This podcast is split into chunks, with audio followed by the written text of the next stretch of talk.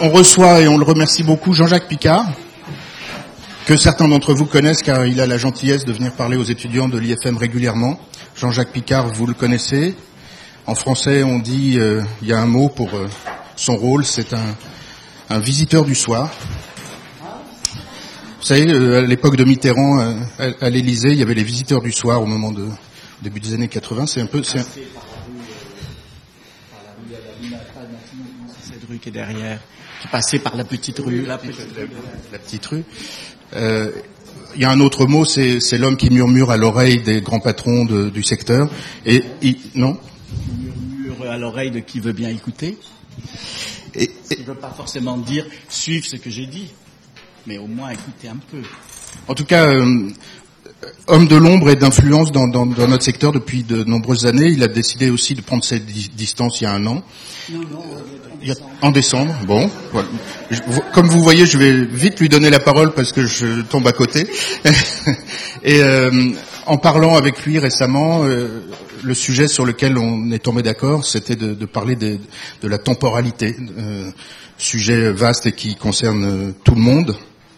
L'accélération du temps, euh, on la vit tous, mais qui concerne en particulier ce secteur avec des, des vrais enjeux de business, de, de création, de- d'adaptation à un rythme euh, qui est celui du, du média instantané.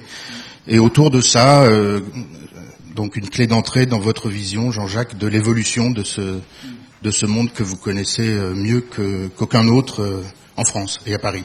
Je, pardon de tenir mon, mon portable à la main, mais j'attends, j'attends une. une... Ah, vous voulez tout à l'heure, je trouve plus près. Vous étiez tout à l'heure avec euh, Vanessa et Lucien. Euh, euh, on m'a interrompu. Je voulais dire une chose. euh, je voulais juste apporter un commentaire. Euh, Quelqu'un a dit que Vanessa avait eu la chance de trouver APC. Et je ah oui à cause de la caméra. Et je trouve que c'est faux. Je trouve que c'est euh, Jean Tuitou qui a de la chance de trouver Vanessa.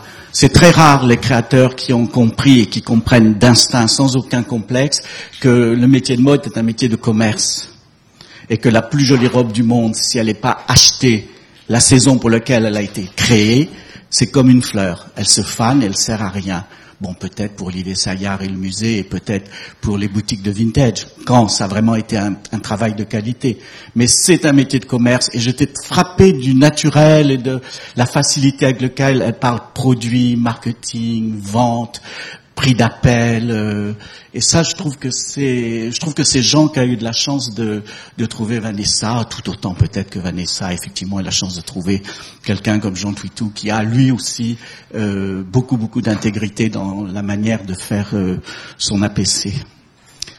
Alors quand j'ai quand j'ai proposé à, à Lucas de venir vous parler un peu du temps et de la mode, j'avais pas réalisé très très bien à quel point c'est difficile parce que de- d'en parler parce que le, le la, la, dérive c'est d'en faire un cours de philosophie, ce qui évidemment euh, comme un sujet du bac quoi, c'était bon, c'était affreux. Euh, donc ça j'aurais été j'en aurais été incapable et euh,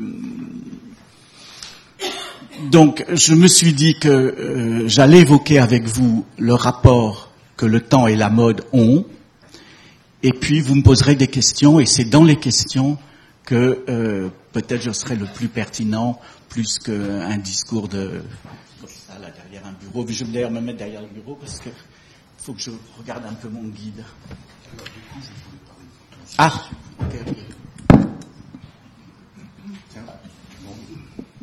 Alors je suis le premier. Euh... Bon, d'accord. Je suis le, le, premier sujet en fait de ce, ce, petit échange avec vous parce que il y a un an, j'ai réalisé qu'après plus de 45 ans de métier, euh, le risque était très fort que je me ringardise au moment où euh, le monde change. Et le monde change profondément et c'est sur sur ses bases.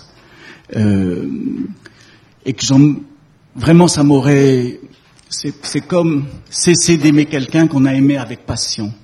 Et ça m'a vraiment donné une panique et j'ai décidé d'arrêter de travailler de, de, prendre ma retraite ce qui est un mot épouvantable mais bon c'est comme ça je préfère dire une nouvelle vie pour me désintoxiquer de ce que j'avais fait, de ce que j'avais appris, de ce dont j'étais co-responsable, qui est le monde et le système dont vous héritez. Parce que si je voulais continuer à aimer différemment, avec tendresse, avec euh, gentillesse, euh, cette mode que j'aime tellement, ces créateurs que je, vraiment j'aime, ces journalistes que je trouve importants, ces détaillants que je trouve vraiment qui ont une importance capitale, il fallait pas que j'ai de ressenti négatif quand j'aurais vu le système dont j'ai été acteur se modifier. Je connais trop de gens qui ont mon âge, qui ont pris leur retraite et qui me disent euh, dans les dîners, oui, bien sûr, Jean-Jacques, toi, tu es encore dans le circuit, alors tu peux pas te dire le contraire, mais avoue que c'est affreux ce qu'on voit aujourd'hui. Avoue que la rue est très très laide. Et je trouve pas, parce qu'en 70, on me disait déjà ça. Quand je travaillais pour Thierry Mugler ou d'autres créateurs à l'époque, on me disait, mais c'est affreux ces collections, c'est importable. Bon. Ou alors, c'est ces collègues que j'aime pourtant beaucoup me disent euh, oui, bah alors ces journalistes de mode, elles sont nulles, aucune culture. Et je leur dis, tu veux que je te dresse la liste des journalistes des années 80, 85, 90, 95, 2000, 2015 Nuls. Il y en a aussi, il y en a eu tout le temps. Et ça, c'est un discours vraiment qui me faisait peur. Voilà. Du coup, j'ai, du coup, j'ai arrêté de travailler puisque j'ai le luxe de, pouvoir le faire et puis que j'ai 70 ans il était temps aussi euh, d'arrêter. Alors, euh, je vais vous lire un peu des choses, mais vraiment, je pense que ce qui sera le plus intéressant, c'est jouer au ping-pong, vous, vous et moi. Hein. Alors, je vous fais quand même un petit peu de, de texte. Le temps rythme la vie, et la mode, c'est la vie. Mode et temps sont liés l'un à l'autre d'une manière indissociable et pourtant soumises à de prévisibles, pas d'imprévisibles, hein, de prévisibles et néanmoins violentes secousses. Et c'est ce qui se passe aujourd'hui. Deux horloges rythment le temps et la mode.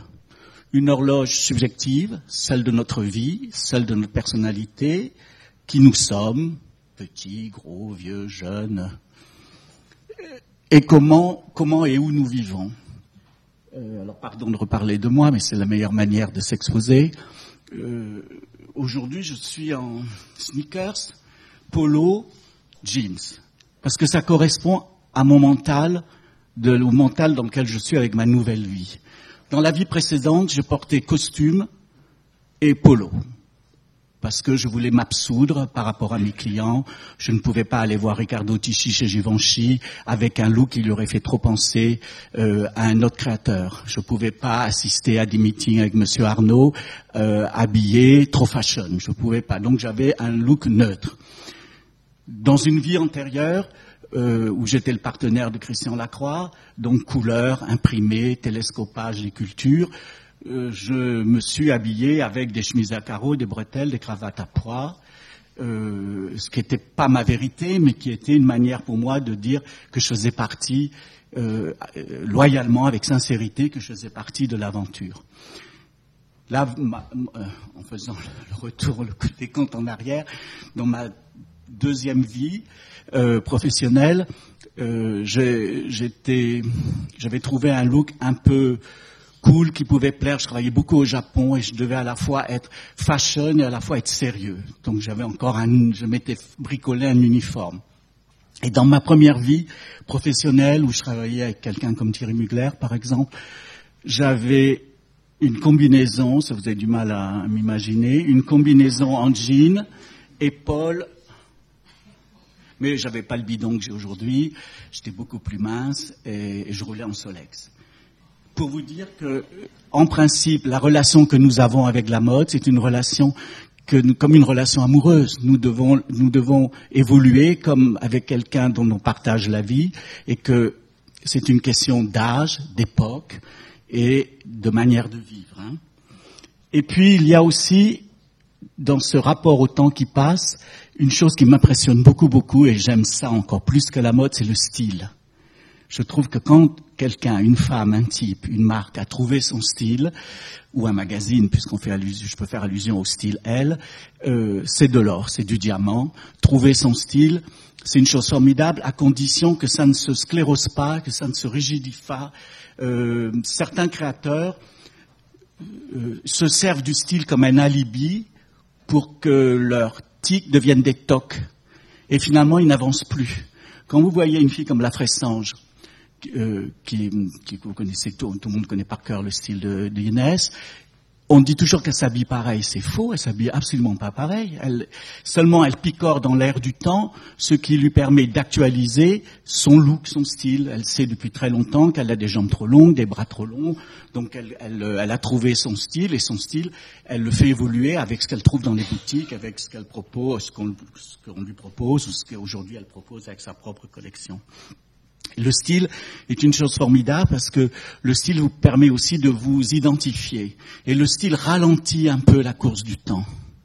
C'est très, euh, je trouve ça assez magique euh, quand quelqu'un a trouvé son style parce qu'on ne sait pas bien euh, si le souvenir qu'on en a date de 68 ou de 83 qu'il faudrait s'arrêter, bien regarder, checker, checker le look pour, euh, pour euh, et puis en général, cette personne qui a du style, on imagine que dans son cercueil, elle, est, elle a été enterrée avec son style. Et il y a comme une espèce de, de portrait comme ça qui s'étire euh, sur toute la durée d'une vie. Euh, on pense à Kennedy, on pense à, à Jackie Kennedy, je veux dire bien sûr, à Audrey Hepburn et tout. Alors certaines femmes trouvent leur style toutes seules, elles sont rares. D'autres sont l'incarnation du style d'un créateur. Catherine Deneuve, que j'aime infiniment, n'a jamais trouvé son style. Son style, c'est celui de Saint-Laurent. Donc elle a été l'égérie la plus, la plus spectaculaire. Et aujourd'hui, qu'elle ne peut plus s'habiller Saint-Laurent, elle se cherche manifestement, euh, avec plus ou moins de bonheur, à trouver euh, un look. Et en réalité, je crois que la mode ne devrait jamais être un problème pour aucun d'entre nous. Je trouve terrible euh, ces femmes et ces types qui disent oh là là, je sais pas quoi me mettre. Ben, il y a autre chose de plus important dans la vie que je sais pas quoi me mettre. Je veux dire, euh, la mode est importante, c'est pas quelque chose de capital. C'est juste une manière de se présenter aux autres, d'ouvrir le dialogue, de jeter des passerelles pour échanger des choses beaucoup plus importantes que où as-tu acheté tes escarpins et combien t'a coûté ce t-shirt ça va au-delà de, ça. Hein, L'humain est derrière. Il y a une horloge plus, plus objective, qui est une horloge sociétale et politique, qu'on peut résumer dans l'ère du temps. Et ça, c'est ce qui me bluffe avec le créateur. Parce que être capable de pressentir des mois à l'avance ce dont les gens vont avoir envie pour la saison pour laquelle ils vont présenter leur collection, ça, je trouve que c'est assez magique. Et L'air du temps, non seulement il faut être capable de le capter, mais il faut aussi être capable de le concrétiser la bonne saison. Et j'ai mis au point une petite théorie qui s'appelle la théorie des bananes. Euh, les bananes, bon, c'est un fruit tout le monde aime en général, mais si on vous propose une banane cueillie trop verte, elle est immangeable. Si on vous la propose un peu tard qu'elle est noire, elle est aussi immangeable. Les bananes, c'est bon que quand elles sont juste mûres à point. Ça, c'est le, le, premier, le, le, premier point. Mais le deuxième point, c'est surtout, non seulement la banane doit être mûre à point, mais elle doit vous être présentée quand vous avez envie d'en manger. Et cette concordance, cette conjoncture entre l'air du temps et le désir et le produit juste, ça c'est vraiment une alchimie magique. Et très sincèrement, après avoir euh, travaillé longtemps avec beaucoup de monde, je n'ai pas réussi à capter Comment ils y arrivaient? Je crois que c'est une question d'antenne, une question d'intuition, une question de logique. Euh. Et aujourd'hui, euh, tout est compliqué avec Internet. Alors pour les gens de ma génération, Internet c'est un peu diabolique. Alors je sais qu'on peut pas aller contre le progrès, il faut faire avec le progrès, et souvent le progrès a des aspects extrêmement positifs. Mais Internet a introduit dans le jeu de la mode deux notions très très importantes. Ça euh, Internet accélère le temps, donc il y a un, un sentiment de immédiateté et Internet a réduit la planète à la taille de notre écran de portable. Il y a, il y a une chose assez fascinante dans le, dans le fait que le monde entier peut être choqué, séduit, rire, pleurer par la même, le même message, qu'on soit euh, en Chine ou au Canada, qu'on soit une gamine de 10 ans ou un papy de 50, tout le monde a cette espèce de vibration commune. Alors évidemment, c'est fascinant et c'est votre génération qui allait le maîtriser, donc c'est très très bien, mais ça pose des problèmes pour nos métiers. Euh, il fut une époque que j'ai connue où quand on avait réussi son défilé à Paris, euh, les premiers services étaient évidemment les détaillants européens, enfin français, italiens et américains. Et puis on disait oui, mais le Japon. Bon ben, euh, je suis pas équipé, ils attendront. Ils attendront la saison prochaine. Je la referai cette jupe, je la referai. Euh, T'inquiète pas, tu, tu, la vendras euh, à Takashimaya, mais sur l'hiver, parce que là on peut pas le fabriquer. Ça aujourd'hui, je ne pense même pas qu'on puisse imaginer ne pas satisfaire le désir qu'on a créé dans le moment où on l'a montré. Il y a une forme de spirale, quelque chose de, terrible, ce qui fait que les créateurs que je fréquente, moins, moins les jeunes, mais ceux que je fréquente, euh, ont une forme de stress inconscient à l'idée de non plus servir une femme idéale, mais à servir toutes les femmes idéales du monde. Là, il y a quand même un truc qu'il va falloir que votre génération euh, arrive à, moduler parce que ça va être vraiment, vraiment trop dur. Mais Internet a aussi euh, une chose formidable, c'est le partage. Maintenant que je ne travaille plus, j'ai le temps de regarder Instagram. Et euh, je suis fasciné par cette nouvelle manière de parler, qui n'est pas une lettre, qui n'est pas un coup de téléphone, qui n'est pas un SMS, qui n'est même pas un graffiti sur les murs, qui est une espèce de partage global, absolu, d'une émotion ressentie par quelqu'un qui pense que cette émotion peut être intéressante, utile à plein de gens qu'il ne pas, qu'il connaît pas.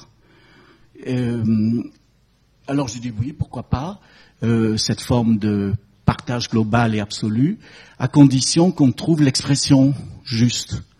Alors pour le moment, j'ai pas trouvé la mienne. Alors je suis voyeur, euh, je suis voyeur d'Instagram des autres, pas passif parce que je trouve que ça serait indécent, donc je fais des commentaires. Mais j'ai pas trouvé euh, comment je vais utiliser Instagram pour pour effectivement parler, moi qui parle beaucoup et facilement à tout le monde, aux gens dans le bus et tout ça, il faut que je trouve, il faut que je trouve mon usage de l'Instagram. Voilà. Il y a dans ce dans ce monde qui est le vôtre que je vais que j'ai décidé de comme un vieux joueur de football qui peut plus courir après le ballon. Je quitte pas le stade, je reste sur le gradin pour regarder les jeunes footballeurs taper dans le ballon, siffler quand il faudra et applaudir quand il faudra, garder la passion. Mais c'est le moment incroyable, ce moment qui est là où je regrette tellement de ne pas avoir 30 ans. Ce, moment est un moment vraiment, hein, fondamentalement fabuleux. C'est votre grand challenge, votre grand pari. Comment avec toutes les nouvelles technologies qui ne sont pas tellement des technologies euh, de communication, de médias, mais aussi des nouveaux tissus, avec des nouvelles manières de vendre. Enfin, tout, tout, tout est nouveau. Comment substituer ou compléter l'ancien système à un nouveau, créer un nouveau système pour satisfaire un nouveau monde, à une, une nouvelle euh, clientèle, parce que j'ai jamais oublié que nos métiers, c'est de vendre des vêtements. Et tout ça, c'est bien que si euh, on arrive à vendre. Alors évidemment, je vous fais grâce parce que ça va durer trop longtemps. Des créateurs qui vieillissent, qui n'arrivent pas à se renouveler. Euh, alors il dit oui, mais c'est tellement lui, c'est son style. Ok, mais ici avec les vieilles de 60 ans qui ont envie d'acheter le tailleur pantalon, euh, c'est pas très intéressant. Comment reviver une marque? Euh, Idem pour les médias. Idem pour les boutiques. Euh, pourquoi certains, pourquoi C'est enregistré, je crois. Tant pis, il faut que je fasse attention. Euh, pourquoi, euh, pourquoi dépenser, pourquoi investir, qui est un, un mot que les financiers préfèrent. Euh, pourquoi investir tant d'argent pour aller présenter une collection de 38 passages, 38 modèles à l'autre bout du monde en invitant 200 journalistes? Au moment où, partout dans le monde, pas simplement chez nous, le business est difficile. Pourquoi imaginer que dans ce moment difficile où on a peur de prendre l'avion, on a peur d'aller euh, bronzer sur une plage parce qu'il y a eu un attentat, au moment où fusion et acquisition font évidemment une dynamique, mais aussi des licenciements. Comment, comment légitimer que dans, cette, dans ce climat anxiogène, dépenser, investir de la main gauche pour gagner de la main droite Est-ce qu'il n'y a pas une autre manière plus décente, plus intègre, de créer une nouvelle manière d'habiller les gens, mais au-delà de, au-delà de les habiller, de autoriser l'harmonie personnelle et une bonne entente tous ensemble? J'aurais bien voulu relever ce, défi, mais bon, je trouverai une manière de ne pas être trop loin de ça. Je ne sais pas si c'était clair, bien ce que je dis. C'est un peu enflammé, un peu passionné, sincère, c'est peut-être pas bien structuré. Alors je suis à vous pour les questions, parce que ça j'aime beaucoup les questions. À vous. Émilie, Amen, de l'IFM. Bonsoir, merci pour votre témoignage. J'avais une question justement sur ce rapport au temps. Vous avez évoqué 45 ans de métier et je voulais vous posez cette question, on a l'impression euh, que depuis les années 2000, avec la vogue du vintage, la vogue des l'héritage qui est si présent dans les maisons, on a l'impression que l'exercice de style des créateurs aujourd'hui, c'est de c'est ce rapport au temps finalement, c'est de faire revivre euh, le passé. Est-ce que dans, dans, dans, les décennies que vous avez vécues dans l'industrie de la mode, vous avez vu une évolution de ce rapport au temps des créateurs et comment vous qualifiez Il y a toujours eu, il y a toujours eu un, un regard vers le passé pour regarder devant tous les créateurs ont toujours euh, puisé une partie de leur inspiration, sauf ces années 60 qui étaient très limitées dans le temps, des Courrèges, Cardin et compagnie, avec des trucs euh, qu'on n'a jamais vus dans la rue, hein, en métal et tout ça. Mais à part cette petite période, euh, les créateurs ont toujours regardé leur album de famille. je les soupçonne de toujours avoir l'image de leur maman à réhabiller euh, régulièrement, ou si c'est pas l'image de leur maman, c'est euh, des héroïnes de films. Euh, je me souviens que vraiment je débutais, j'ai rencontré Guy Paulin, qui était, on disait pas des, créateurs à l'époque, qui était un styliste formidable, qui m'a appris beaucoup de choses. Il m'avait dit, comment tu connais pas ce film qui s'appelle Na Voyager? Je dois avoir 23 ans. Euh, J'ai dit non, en noir et blanc avec Bette Davis, tu vas voir. À un moment donné, elle descend du bateau, alors surtout, surtout, tu regardes ces chaussures, hein. Tu regardes ces chaussures parce qu'elles sont noires et blanches, évidemment, dans un film noir et blanc. Elles sont bicolores, avec un gros patin et le talon est incroyable. Et je dis mais il est fou ce type. Euh, euh, il est fou. Alors j'ai quand même eu un jour l'occasion de voir ce film et effectivement, donc je guettais, je guettais cette scène. Et c'est vrai que la paire de souliers est absolument, absolument magique. Et Guy Paulin a été connu parce qu'il était spécialiste, il faisait très jolies chaussures à semelles de crêpe. Et c'était pas éloigné de la chaussure que portait Bette Davis dans, dans ce film qui s'appelle No, no Voyager. Et quand, comment il s'appelle ce metteur en scène qui a fait huit femmes, qu'on aime beaucoup, Ozon, fait huit femmes, il y a Isabelle Huppert qui descend un escalier. Le plan est le même que dans Na Voyager, c'est-à-dire un gros plan sur ses souliers. Il se trouve que j'ai l'occasion de, dîner un soir où il était là, et je lui dis, vous savez, c'est étrange, mais il faut que je vous en parle. Quand j'ai vu euh, Huit femmes, il y a ce plan où Isabelle de et ça m'a tellement fait penser à Na Voyager avec Bette Davis. Il me dit, mais comment vous connaissez ce film? C'est exactement, c'est exactement, le plan est directement inspiré de ce film. Et je me suis dit, ben, entre 1970, et Guy Paulin, avec, quand il m'a parlé de ses souliers, et 2014, quand j'ai dîné avec euh, Ozon, et ben finalement c'est pareil. Donc il y a toujours eu un, c'est toujours un regard en arrière sur lequel on rebondit comme au fond d'une piscine quand on donne, quand on est au fond de la piscine et qu'on donne un coup de talon pour euh, pour remonter. Et le vintage, on a toujours eu, hein, toujours.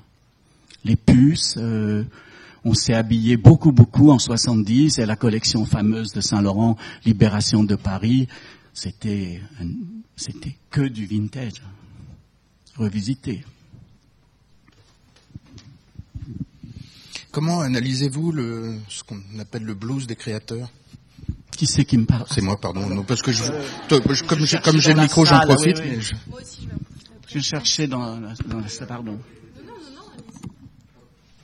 Quelle c'était la question?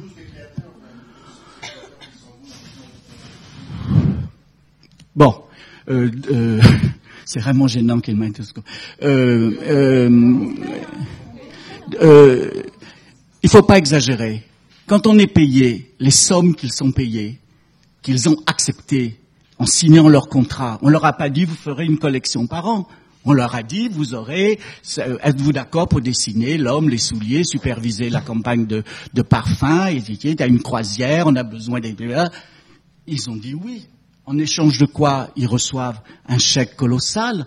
Ils vont pas en plus faire une dépression nerveuse. Donc, à un moment donné, et puis s'il y a le risque d'une dépression nerveuse, eh ben, ils arrêtent.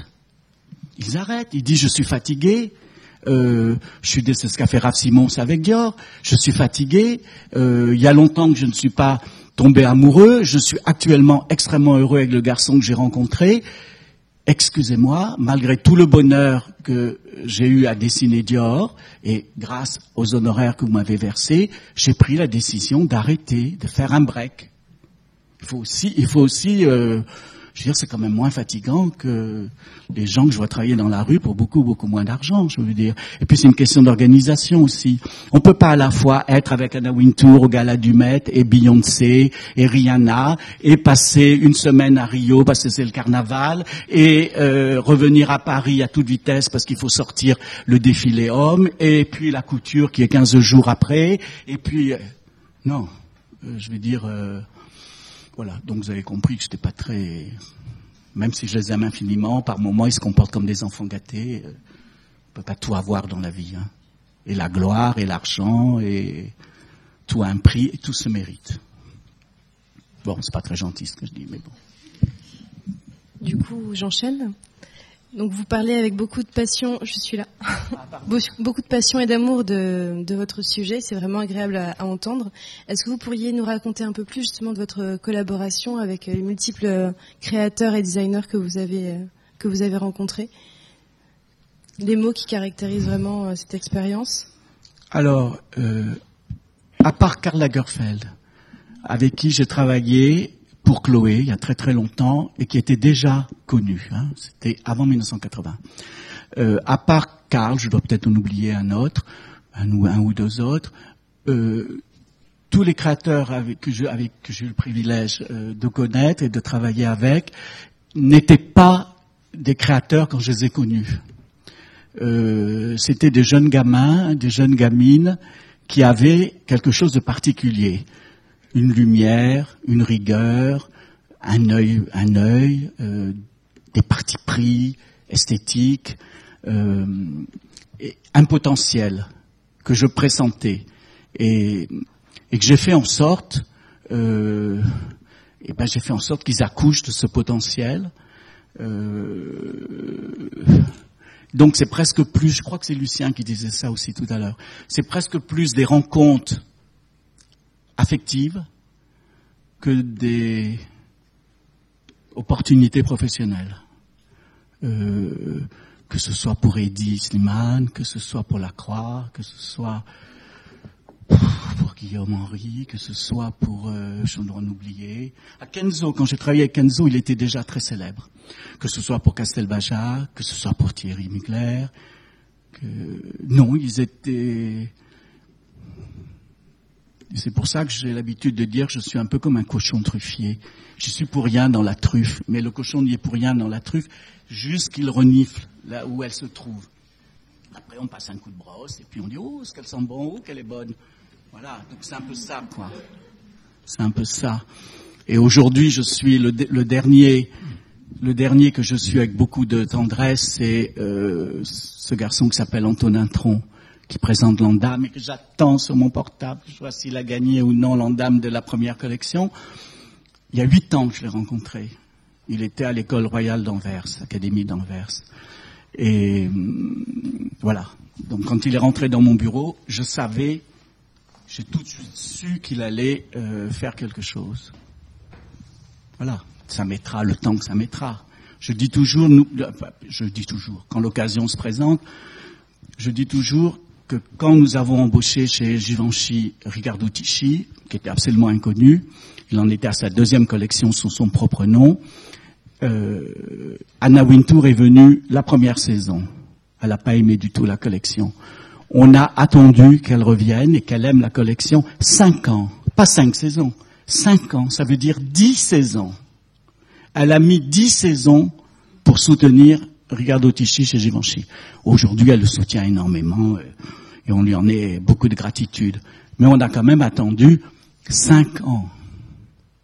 Et cinq ans en mode, c'est très très très long. Elle a attendu cinq ans que ce qu'il faisait résonne en elle pour dire euh, il mérite, euh, il mérite le rédactionnel que je vais lui donner. Donc, euh, j'ai répondu à votre question, mais euh, Bonsoir. Euh, juste avant de prendre votre retraite, mmh. c'était quoi vos, vos, activités, vos missions de conseil Oh alors, euh, vous voyez, c'est tellement, j'ai tellement décroché que j'ai un mal fou à me concentrer. Euh, donc mon, mon, principal client était Monsieur Arnaud du groupe LVMH. Et euh, je, alors au sein de LVMH, j'ai donc une mission de conseil, ce qui va absolument rien dire parce que les gens de la dimension de Bernard Arnault, ils ont besoin de tout sauf de conseil, hein, parce que d'abord ils les suivent pas, et ensuite, euh, mais il avait simplement besoin de quelqu'un qui lui raconte les choses avec euh, sincérité. Et j'ai travaillé 30 ans hein, pour Bernard Arnault. Et j'ai, euh, je lui avais dit, dans mon premier contrat, je lui avais dit, je ne sais pas bien à quoi je vais vous servir. La seule chose que je peux vous promettre, c'est de toujours vous dire ma vérité. Ce qui n'est pas de vérité, parce qu'en mode, il n'y a pas de vérité. Hein. Vous pouvez adorer une collection que je déteste. Vous pouvez, bon, il n'y a pas de vérité absolue. Il n'y a que des vérités subjectives. Donc, je vous dirai ma vérité, et puis vous ferez ce que vous en voudrez. Et on est resté, enfin, je suis resté avec lui sur cette base de rapporteurs, euh, parce que les gens, quand ils sont, quand ils dirigent une maison, ont tendance à regarder que leurs concurrents directs à droite et à gauche. Donc Chanel regarde Saint Laurent, Saint Laurent regarde Chanel, qui regarde Dior, qui regarde Prada, qui regarde Gucci. Et en fait, le danger vient rarement des marques concurrentes. Le, le danger vient souvent, ce qui vous démode, c'est une petite marque qui arrive, dont ne sait pas où, de New York ou de Florence, avec une approche nouvelle, parce qu'un gamin a regardé différemment les archives, a regardé différemment l'air du temps, a capté différemment, et en fait une tendance nouvelle arrive qui vous prend à revers, mais que vous n'aviez pas vu venir. Donc mon job c'était de d'essayer de, dire à Arnaud, euh, faites attention, euh, on parle beaucoup de vêtements en ce moment, ah, mais c'est un portable, j'ai vu des photos, c'est trois fois trop grand. Alors, je, me demande comment ils peuvent fabriquer. Ouais. Et Damna chez Balenciaga aujourd'hui. Vous voyez ce genre de choses. J'ai aussi comme client, et ça vient de se terminer, Uniqlo, qui a été un grand, grand plaisir, euh, mon dernier grand plaisir professionnel, parce que ça a vraiment, avec euh, Monsieur Yanaï, qui est le propriétaire, de Uniqlo, j'avais réussi à le convaincre que le style était plus important que la mode, surtout pour lui. Et que euh, lui qui, a comme qui avait inventé comme philosophie lifewear, c'est-à-dire un vêtement pour la vie, s'il jouait la carte de la mode comme euh, H&M, ça fonctionnait pour H&M, mais ça fonctionnerait pas pour lui, ça serait pas en, en cohérence avec lui. Et c'est pour ça que nous avons fait la collaboration avec euh, Inès et Karine Roitfeld, qui sont deux femmes françaises avec un style très fort. Sinon, je travaillais avec euh, Carven, je travaillais avec euh, Kenzo, donc Givenchy, Dior, dans le groupe LVMH, en plus de Monsieur Arnaud. Et puis je dois en oublier et je leur demande pardon. Mais c'est vrai que c'est déjà mon passé, vous voyez.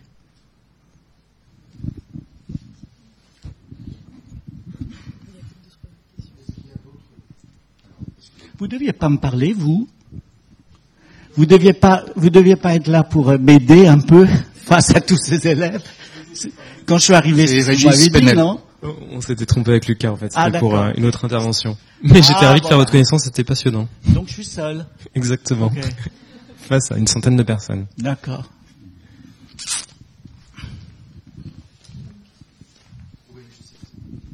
Antoine L'aumônier. Ancien de- d'ici.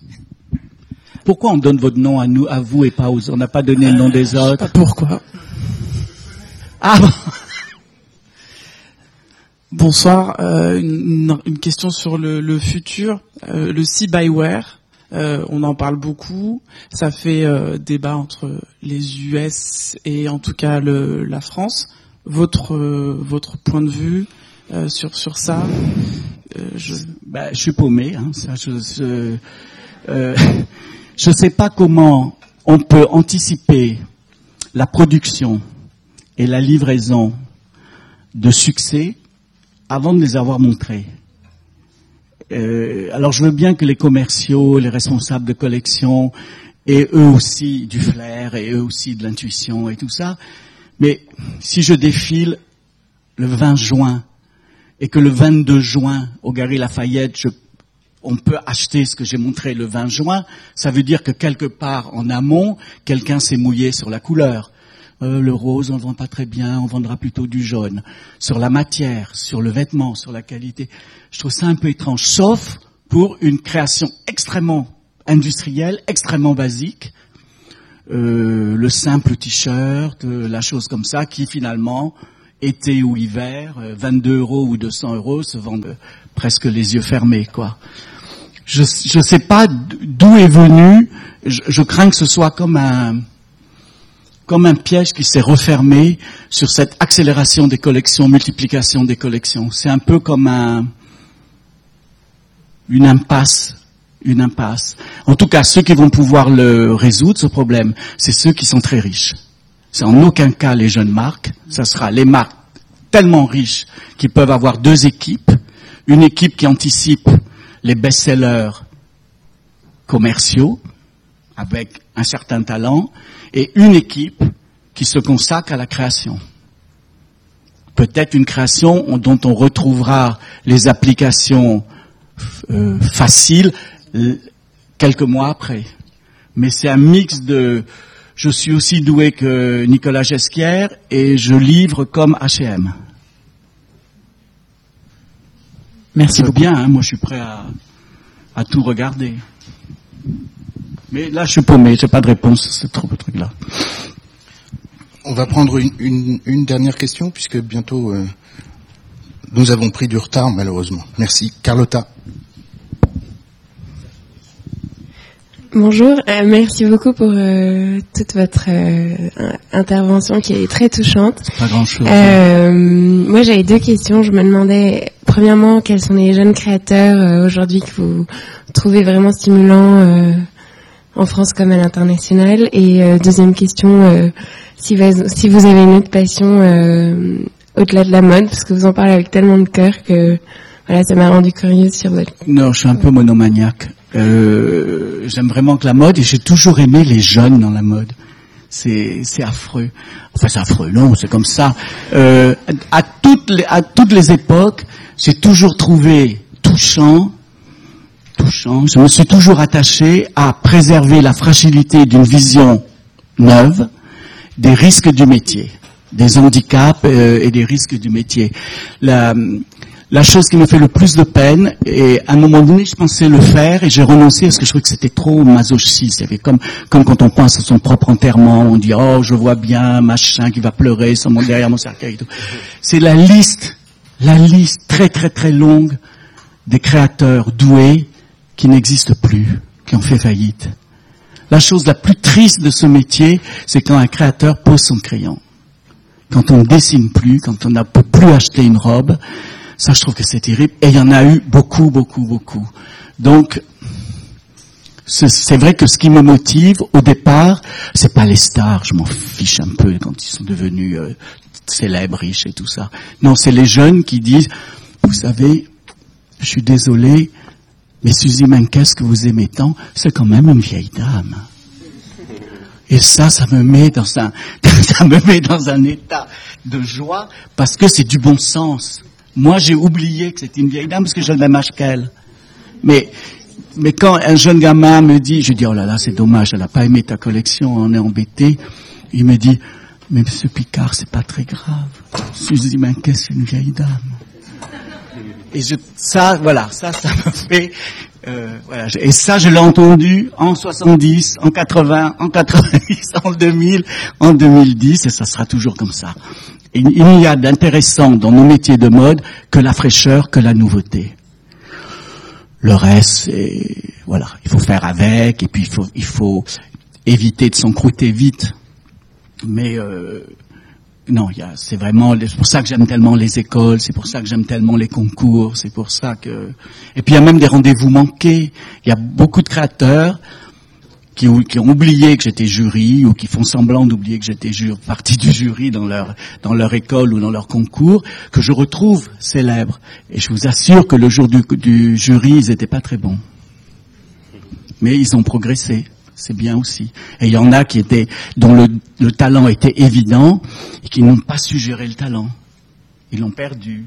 Ils l'ont laissé se faner. Ils n'ont pas arrosé. Ils ont plus écouté les gens. Ils sont plus sortis de leur voiture avec chauffeur. Euh, ah non, euh, non, non, on va pas faire ça. Non, non, non. Tu me vois aller à l'Andam Oh non.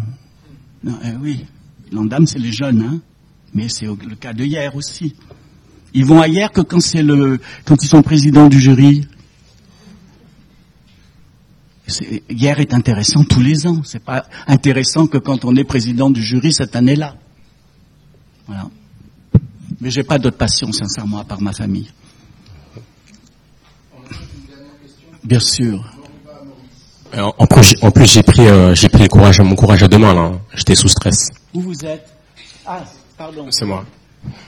Du coup, euh, c'est la dernière question, mais j'en ai deux. J'en profite.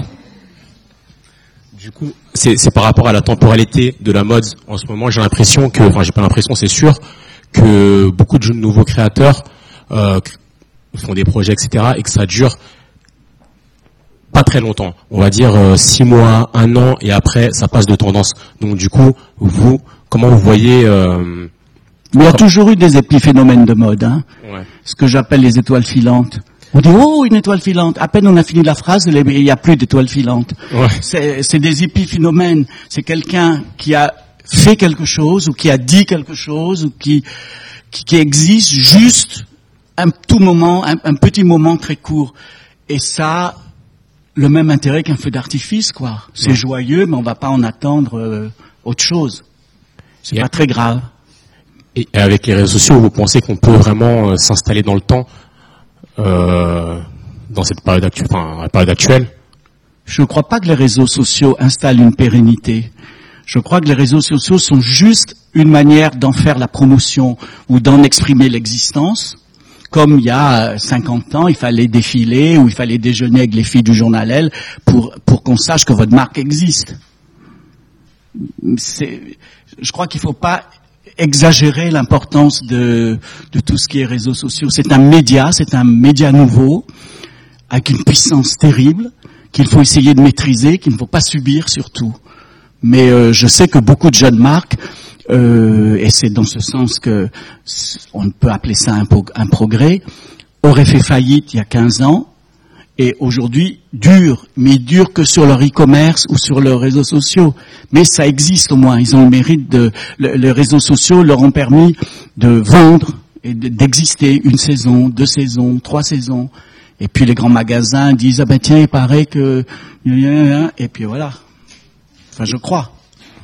Et ma dernière question, Pardon s'il y a des gens qui travaillent dans les grands magasins dans la salle, mais j'ai rarement vu les grands magasins être précurseurs. Ma dernière question, c'était en fait, euh, pour, pourquoi vous prenez votre retraite alors, enfin, bon, c'est mon avis personnel, hein, mais euh, du coup, avec l'expérience que vous avez depuis le temps et que vous arrivez à évoluer avec le temps et à comprendre encore les nouvelles générations, pourquoi vous sentez que actuellement vous devez prendre votre retraite? Parce que la mode est aussi une question d'âge. Euh, euh, Quelqu'un comme moi peut éviter à, certaines, à certains créateurs de faire des erreurs, mais je n'ai plus la même capacité que peut avoir Lucien Pagès, par exemple, à accompagner un jeune créateur aujourd'hui. Je n'aime plus la même musique. Je n'aime plus les mêmes mannequins. Je n'aime plus les mêmes films. Je recommence à lire les classiques que j'ai mal lus quand j'avais 20 ans. Euh, Il y a tout mon, tout mon, tous mes stimuli de sensibilité sont ceux de mon âge. C'est pas une question de passeport, hein. C'est une question de histoire de la mode. Donc aujourd'hui, euh, si je peux être utile, c'est pour dire attention. Il me semble que euh, c'est tu peux pas tu peux pas concurrencer les grandes marques. T'as pas le budget. Donc tu es une petite marque. Quand on est quand on est un petit petit, moi je mesure 1m70, j'ai jamais essayé de mesurer 1m90 hein. Je me suis jamais mis des talons euh, compensés comme ça ni rien. Il faut accepter d'être qui on est. Donc quand on est une jeune marque pauvre, eh ben, on, on essaye de séduire, de plaire, de trouver sa place de strapontin d'abord, un petit strapontin là au bout, avant que ce soit un gros fauteuil à deux places, avec naturel, en utilisant les chemins de traverse et tout ça. Là, je pense que j'ai encore un petit truc à dire. Pour le reste, il faut passer la main. La mode n'est pas un métier de vieux. Je propose que ça soit la conclusion. En vous remerciant. Ça n'est beaucoup. pas très joyeux. Allez.